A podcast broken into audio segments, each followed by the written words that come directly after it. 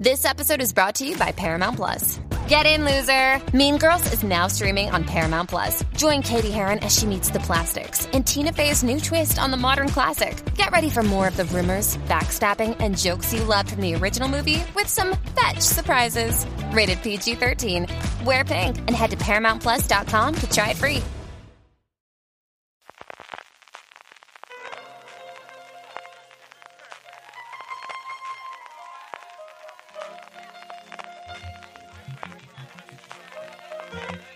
Estás escuchando Fuera de Series con CJ Navas. Bienvenidos a Streaming, el programa diario de Fuera de Series en el servidor CJ Navas te trae las principales noticias, trailers, estrenos y muchas cosas más del mundo de las series de televisión. Edición del martes 3 de octubre del 2023. Arrancamos evidentemente por cómo está el tema en Hollywood en cuanto a las huelgas. Cuando estoy grabando esto todavía no ha trascendido ninguna noticia ni ningún rumor de ese encuentro anunciado, anunciadísimo entre productoras e intérpretes. A ver si las conversaciones, ahora que ya están involucrados también los CEOs, igual que ocurrió con el sindicato de guionistas la semana pasada, llegan prontito a buen puerto y todo empieza a funcionar relativamente normal en pocas fechas. Esperando evidentemente que se resuelva la huelga de intérpretes, están muchísimos guionistas que desde ayer mismo, desde ayer lunes, están volviendo a integrarse en las distintas mesas de guionistas para las series en Estados Unidos. Desde ayer mismo se volvieron a reunir los creadores de Anatomía de Grey, de Criminal Minds Evolution, de 911, de las series animadas de Fox, tanto Family Guy como Bob's Burger como Los Simpson. Mañana miércoles espera la vuelta al trabajo en Yellow Jackets. Por la parte de CBS, parece que a lo largo de la semana volverían a reunirse la gente de Fantasmas, la versión americana del éxito británico, NCIS, Fire Country o The Neighborhood, y también a lo largo de la semana volverían al trabajo la gente que depende de Warner Brothers Televisión, gente como la del joven Sheldon, Animal Control, Alert, las vidas sexuales de las universitarias y por encima de todas, Colegio Abbott. Por parte de Universal volvería al trabajo Quantum Leap, que es de las pocas series que habían rodado algún episodio ya de la segunda temporada, las franquicias de Ley Orden y FBI, incluida posiblemente Ley Orden, Unidad de Víctimas Especiales, y parece que esta misma semana se abriría la mesa de guionistas de la nueva creación de Mike Shure con Ted Danson de Mole Agent, basada, como recordaréis, en el documental chileno El Agente Topo, que en su momento, yo creo que sigue allí, estaba disponible en filming. Por parte de HBO, su prioridad evidentemente son tres de sus grandes éxitos, más allá de La Casa del Dragón, que sigue rodándose en Inglaterra, como son The Wild Lotus, Euphoria y The Last of Us. Tres producciones que además se da la casualidad de que están escritas por una única persona o un equipo de personas. Mike White en el caso de The Wild Lotus, Sam Levinson en el caso de Euphoria y como todos sabéis, Craig Mason y Neil Druckmann en The Last of Us. Así que de inicio aquí la cosa sería relativamente sencilla de que se vuelvan a poner a trabajar. Otra cosa es cuando empiece la producción. La otra derivada de la huelga de guionistas, que yo creo que va a dar que hablar bastante en las próximas fechas, ya os lo avanzaba la semana pasada, es que en general las distintas productoras han decidido no prorrogar los contratos que tenían con determinados guionistas en esos contratos globales u overall por los cinco meses en los que han estado en huelga y lo que están haciendo es decidir caso a caso si renuevan o no el contrato. Por ejemplo, Universal ha decidido que no renueva ni uno solo de inicio, quitando cosas muy muy especiales, como por ejemplo Lord Michael, el creador de Saturday Night Live, porque al final no tiene un contrato de guionistas como tal, Dick Wolf y Seth MacFarlane, por ser vosotros los que sois y porque han seguido trabajando durante toda la huelga en su labor de productores, pero en todo el resto de los contratos, que se cuentan yo creo que por el centenar, no van a añadir en ningún caso estos cinco meses adicionales. Deadline informaba de que Warner Bros. Televisión había decidido por su lado, no ampliar más de la mitad de los contratos que tenía actualmente en vigor y en general lo que se deduce del artículo es que todos van a aprovechar, todas las cadenas van a aprovechar para en este momento hacer una evaluación de si estos contratos realmente son o no rentable y tomar decisiones una a una. Veremos si los streamers deciden hacer esto mismo y aprovechar para evaluar esos contratos que han dado en los últimos cinco años con cifras multimillonarias, el efecto que finalmente tiene. Yo siempre me acuerdo del contrato que se cifraba en torno a 30, 40 millones de dólares de Amazon Prime Video para Philip Waller Bridge, del cual a día de hoy no tenemos conocimiento de ni una sola serie. Estaba inicialmente en ese proyecto de adaptación de Señor y Señora Smith y al final fue sustituida y se quedó Donald Glover al cargo de ella. Y como este hay varios contratos sin irnos a las barbaridades de los Ryan Murphy o de las Sonda Rhimes,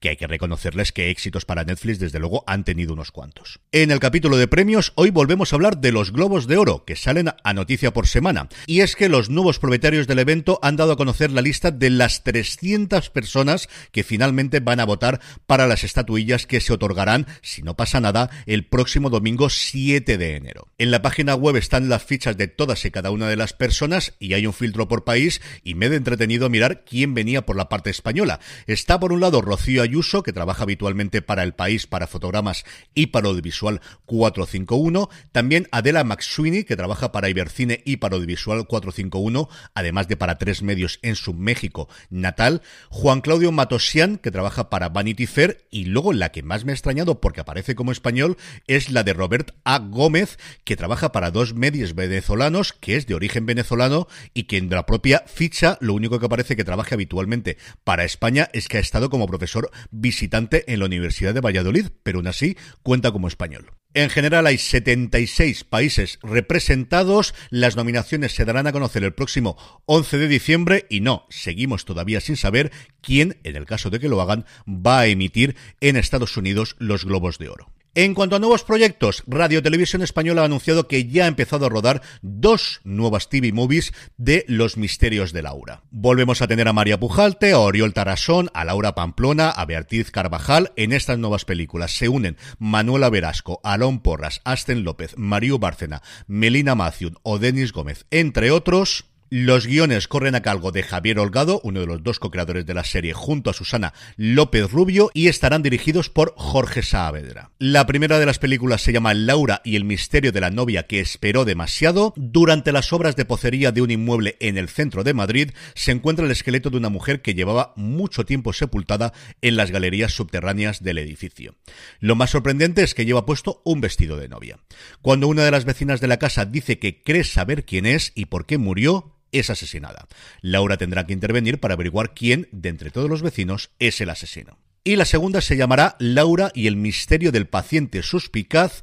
Cuando Laura es ingresada en un hospital por un accidente, conoce a Adriana, otra de las pacientes, quien le confesa que en realidad es una periodista que está investigando las extrañas muertes de muchos de los enfermos que han pasado por el centro a lo largo de años. ¿Qué es lo que ocurre? Pues que Adriana muere al día siguiente de la manera más inesperada y Laura tendrá que descubrir la verdad en uno de los casos más peligrosos de su carrera. Y por su parte, Movistar Plus ha anunciado que se ha quedado con los derechos de emisión en nuestro país de la coproducción británico-italiana Domina. Nos vamos a los comienzos del Imperio Romano y es que Domina es el retrato histórico del ascenso de la que fuera la tercera esposa del emperador Augusto César y la enorme influencia política que rodeó a esta poderosa pareja. La serie está creada por Simon Burke, el responsable entre otras series de Fortitude y Strike Back, junto a Nicola Wilson, Emily McCurson y Namsi Cad, y dirigen Claire McCarthy, que se responsabilizó de Las Luminarias, David Evans, que dirigió varios episodios de Downton Abbey, y Debs Patterson, que trabajó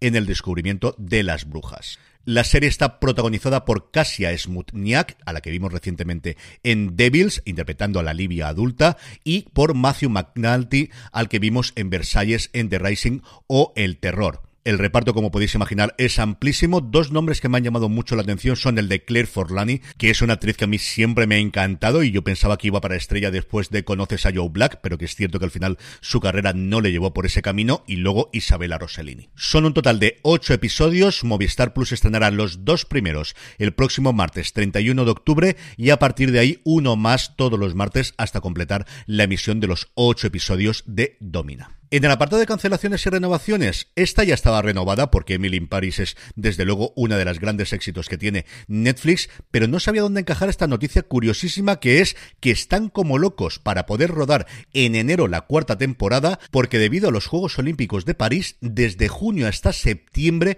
no se va a poder rodar absolutamente nada en la ciudad del Sena. De hecho, hay determinadas localizaciones, como puede ser los alrededores de la Concordia o el Trocadero, que estarán cerrados desde marzo. Como os podéis imaginar, es una absoluta locura poder encontrar permisos para rodar en exteriores y platós en el propio París. Y veremos si al final Emily in Paris en la cuarta temporada pasa mucho más del tiempo que inicialmente preveíamos en Italia después de esta noticia. En cuanto a fechas de estreno, Apple TV Plus ha anunciado que dentro de nada, el próximo miércoles, el día 11, tendremos los primeros episodios de su nueva serie documental Messi llega a Estados Unidos, Messi Meets American en el título original, una docuserie de seis episodios, de los cuales se van a estrenar ahora a partir del miércoles 11 tres y otros tres posteriormente a lo largo de la temporada, conforme vaya concluyendo la temporada de la Liga de Fútbol en Estados Unidos, de eso, de la llegada de Messi a Estados Unidos al Inter de Miami, a ver cuánto conocemos de cómo se fraguó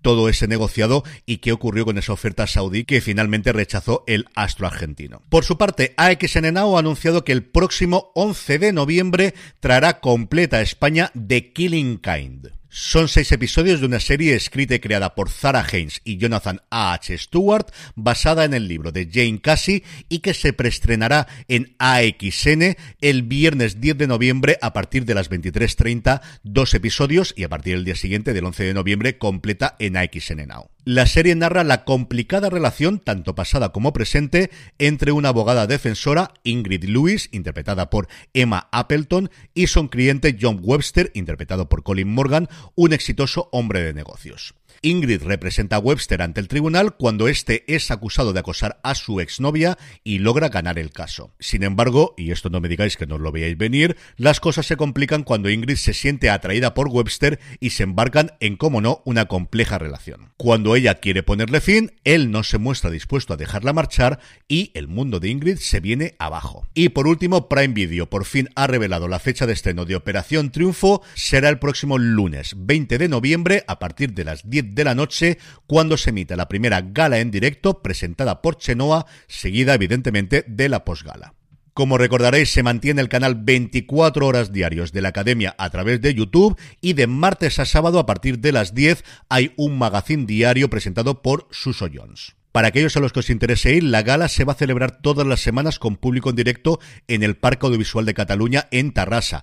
No sé cómo estará de complicado encontrar las entradas, pero que sepáis que es allí donde se va a emitir todos los lunes la gala en directo. En el apartado de vídeos y trailers, por fin tenemos un avance de la nueva película escrita y dirigida por Sam Esmail, que nos traerá Netflix en el mes de diciembre, en concreto el día 8, llamada Dejar el mundo atrás. Un reparto de absoluto lujo encabezado por Mahershala Ali, Ethan Hawke y Julia Roberts, con quien ya colaboró Sam Smile en su momento en Homecoming, en la serie de Prime Video, en su primera temporada, que protagonizaba la actriz americana en un thriller apocalíptico en el que nos presenta cómo las vacaciones de una familia dan un giro escalofriante cuando dos desconocidos se presentan en plena noche buscando refugio frente a un ciberataque que se va volviendo más y más aterrador el tráiler de verdad que vale muchísimo la pena. A mí, desde luego, Smile, después de Mr. Robot, lo que vaya a hacer, lo voy a ver. Y qué cabreo sigo teniendo con lo de Metrópolis, con las ganas que tenía de ver esa serie que finalmente canceló Apple TV Plus. Por su parte, Disney Plus ha anunciado que el 25 de octubre traerá la serie italiana Los Leones de Sicilia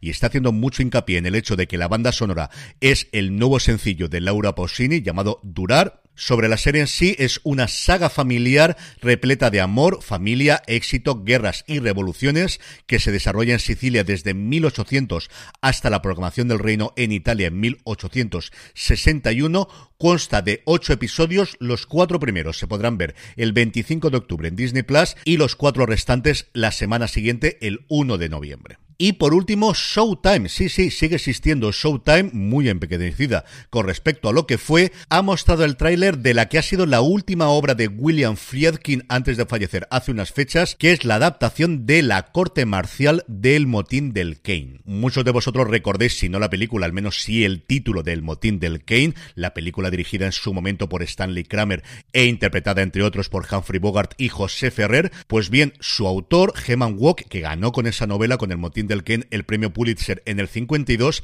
al año siguiente reconvirtió la última parte de la película, el juicio, la corte marcial con la que concluye la película, en una obra de teatro que tuvo bastante éxito en Estados Unidos y eso es lo que ha adaptado ahora William Friedkin con un elenco en el que se encuentran Kiefer Sutherland, que hace el protagonista principal, Jason Clark, Jake Lacey, Mónica Raymond, Louis Pullman, Jay Duplass, Tom Riley y en la que también es uno de sus últimos trabajos Lance Reddick, que también tristemente nos dejó este año. Se emitirá en Paramount Plus en Estados Unidos este próximo día 6 de octubre. Aquí yo no sé si la traerá Movistar Plus, que era lo que tradicionalmente ocurría con Showtime, o si la traerá Sky Showtime, que es lo que recientemente está ocurriendo, pero os informaré porque de verdad que tiene muy buena pinta, especialmente si os gustan las películas de juicios. Vamos ya con los estrenos del día, pero antes una pequeña pausa.